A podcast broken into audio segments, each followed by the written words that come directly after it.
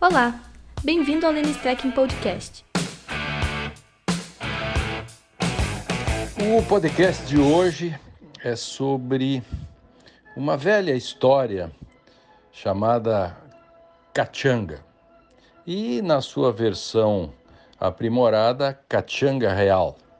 É uma história antiga, foi adaptada e, pelo meu professor Luiz Alberto Vará, isso há 30 anos atrás, por aí, em que ele usava essa historinha que eu vou contar para falar daquele momento sobre o que era o direito, que era um jogo de cartas marcadas, enfim, e, e depois como isto funcionava no plano da carta da carta, algo desse tipo. Pois bem, é, mais contemporaneamente, é, eu comecei a fazer o uso dessa história agora por um outro viés, por um viés crítico no sentido de mostrar como que o jogo da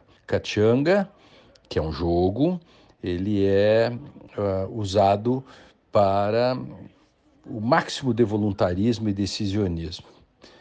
E, e depois também, é como eu quero demonstrar muito rapidamente ao final, como que a jurisprudência defensiva e algumas súmulas de jurisprudência defensiva, como aquela que diz que não pode rediscutir prova, etc., ela é usada no plano e do modo da Catianga Real. Pois vamos à história. Existia um, um cassino que jogava todos os jogos e aceitava qualquer desafio. Pois bem, uma espécie assim, se fizéssemos a metáfora, do sistema fechado, cerrado do velho positivismo do século XIX. Pois então, eis que chega um dia um desafiante eh, e diz: Eu quero jogar cachanga. O dono do cassino não sabia jogar cachanga, não conhecia, mas não podia dizer que não sabia, porque afinal ele jogava todos os jogos e aceitou o desafio.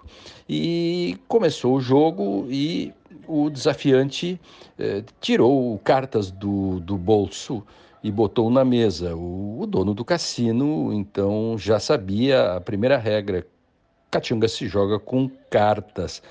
E como ele não sabia o jogo, desafiou o desafiante a que ele começasse. O desafiante então jogou três cartas na mesa e tirou duas. E o dono do cassino já aprendeu que tirando, botando três cartas, tirando duas, era uma das regras. E aí começaram a jogar nesse sentido, eis que quando o dono do cassino começou a aprender a regra, na cabeça dele, o desafiante botou as cartas dele na mesa e disse cachanga e puxou o dinheiro. O surpreso dono do cassino foi para o segundo jogo e aí o, o desafiante tirou cinco cartas, botou seis, tirava uma, botava duas e, e o dono do cassino tentando entender. Quando ele tentava entender uma sequência, o desafiante dizia cachanga e puxava o dinheiro. Eis que assim foram jogando, foram jogando e o dono do cassino perdeu todo o dinheiro. Só que aí, na última jogada, quando ele perdeu todo o dinheiro, ele se deu conta de que a regra da cachanga era ter regra nenhuma quem dissesse Catianga primeiro. Então ele desafiou o desafiante a fazer o jogo do tudo ou nada. E aí, jogando, começaram, e o agora confiante dono do cassino, sabendo a regra, é, andando, né, estava a cavaleiro. E o, desafia, o desafiante jogava duas, tirava três, e o dono do cassino também e tal. Quando ele sentiu que o desafiante faria de novo o truque da catianga, é, ele jogou as cartas dele e disse Cachanga antes do desafiante. Eis que o desafiante simplesmente olhou para ele e fez uma onomatopeia com a língua é, é, perto do lábio tsk, tsk, tsk, e disse Cachanga Real e jogou as cartas dele e puxou todo o dinheiro. Pois a Cachanga Real é algo que é um argumento que você tira sem qualquer lastro, sem qualquer fundamento, tira uma carta da manga, diz Cachanga Real, e ela, a real é o truque do truque, e faz com que, é, com isso, você tenha o domínio da situação, enfim, você mesmo faz o jogo, faz as regras, você muda as regras e assim, no fundo, o direito no plano decisionismo, e eu usei a crítica à Catianga real, a, a crítica da Catianga, né, a história da Catianga, para fazer uma crítica à ponderação. A ponderação, no fundo, ela é uma Catianga real, porque eh, você pega um princípio do modo da vulgata, né, que se coloca, né?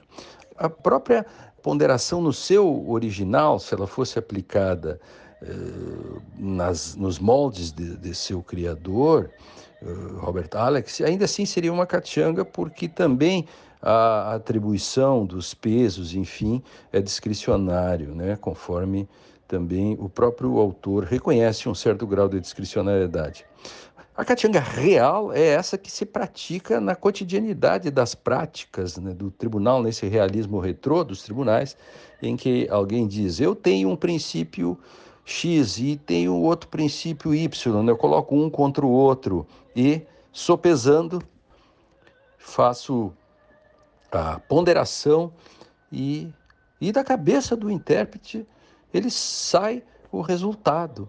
Afinal, como se a própria tese de Alex fosse simplista assim, de que bastaria jogar um princípio contra o outro, quando se sabe que em Alex é, não há aplicação direta de princípio. Enfim, não é disso que se trata esse podcast, isso pode ser para um outro, para explicar como funciona a ponderação. Apenas hoje estou fazendo uma crítica ao modo como se aplica a, a jurisprudência no Brasil, o modo da jurisprudência defensiva. A jurisprudência defensiva é efetivamente uma catianga real, porque por mais que você coloque argumentos, basta puxar e dizer, basta que o tribunal diga é, não cabe reavaliação de prova, ou esse assunto já foi discutido, ou, enfim, sempre haverá um outro argumento para não conhecer, enfim, para dar a catiangada no, no, no, no pobre do utente. Enfim,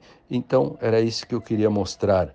A velha história da catianga, de onde ela veio. Isso é do meu tempo de mestrado, 83, 84, 85.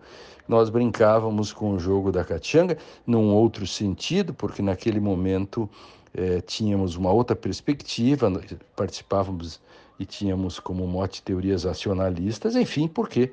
Porque sequer tínhamos uma Constituição, era aquela velha Constituição de 69 da ditadura militar, e tínhamos um, um, um, formalismo ainda dominante e, claro, nós tínhamos, as nossas teses eram nacionalistas e, portanto, aí precisávamos, sim, de uma catianga ou até mesmo uma catianga real.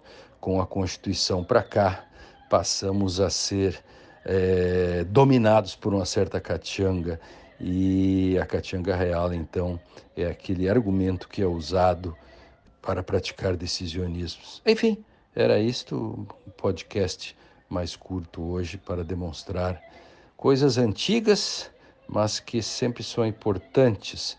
A velha história da Catianga. Isto veio lá, parece Vará me contava, ele brincava isso lá na Argentina, que era dos escravos de Jó que jogavam caxangá. É, como ele não sabia direito português, ele dizia uh, cachanga. Catianga. Então, aí, no fim, ele montou essa historinha ou tirou de algum folclore, a questão é antiga. Aqui no Rio Grande do Sul mesmo se usa a história de Velho Flores da Cunha, que falava então, é, é, então governador, que ganhava todos os jogos porque ele, a catianga real dele era farroupilha. Enfim, assim é a vida. Um grande abraço a todos. Até o próximo.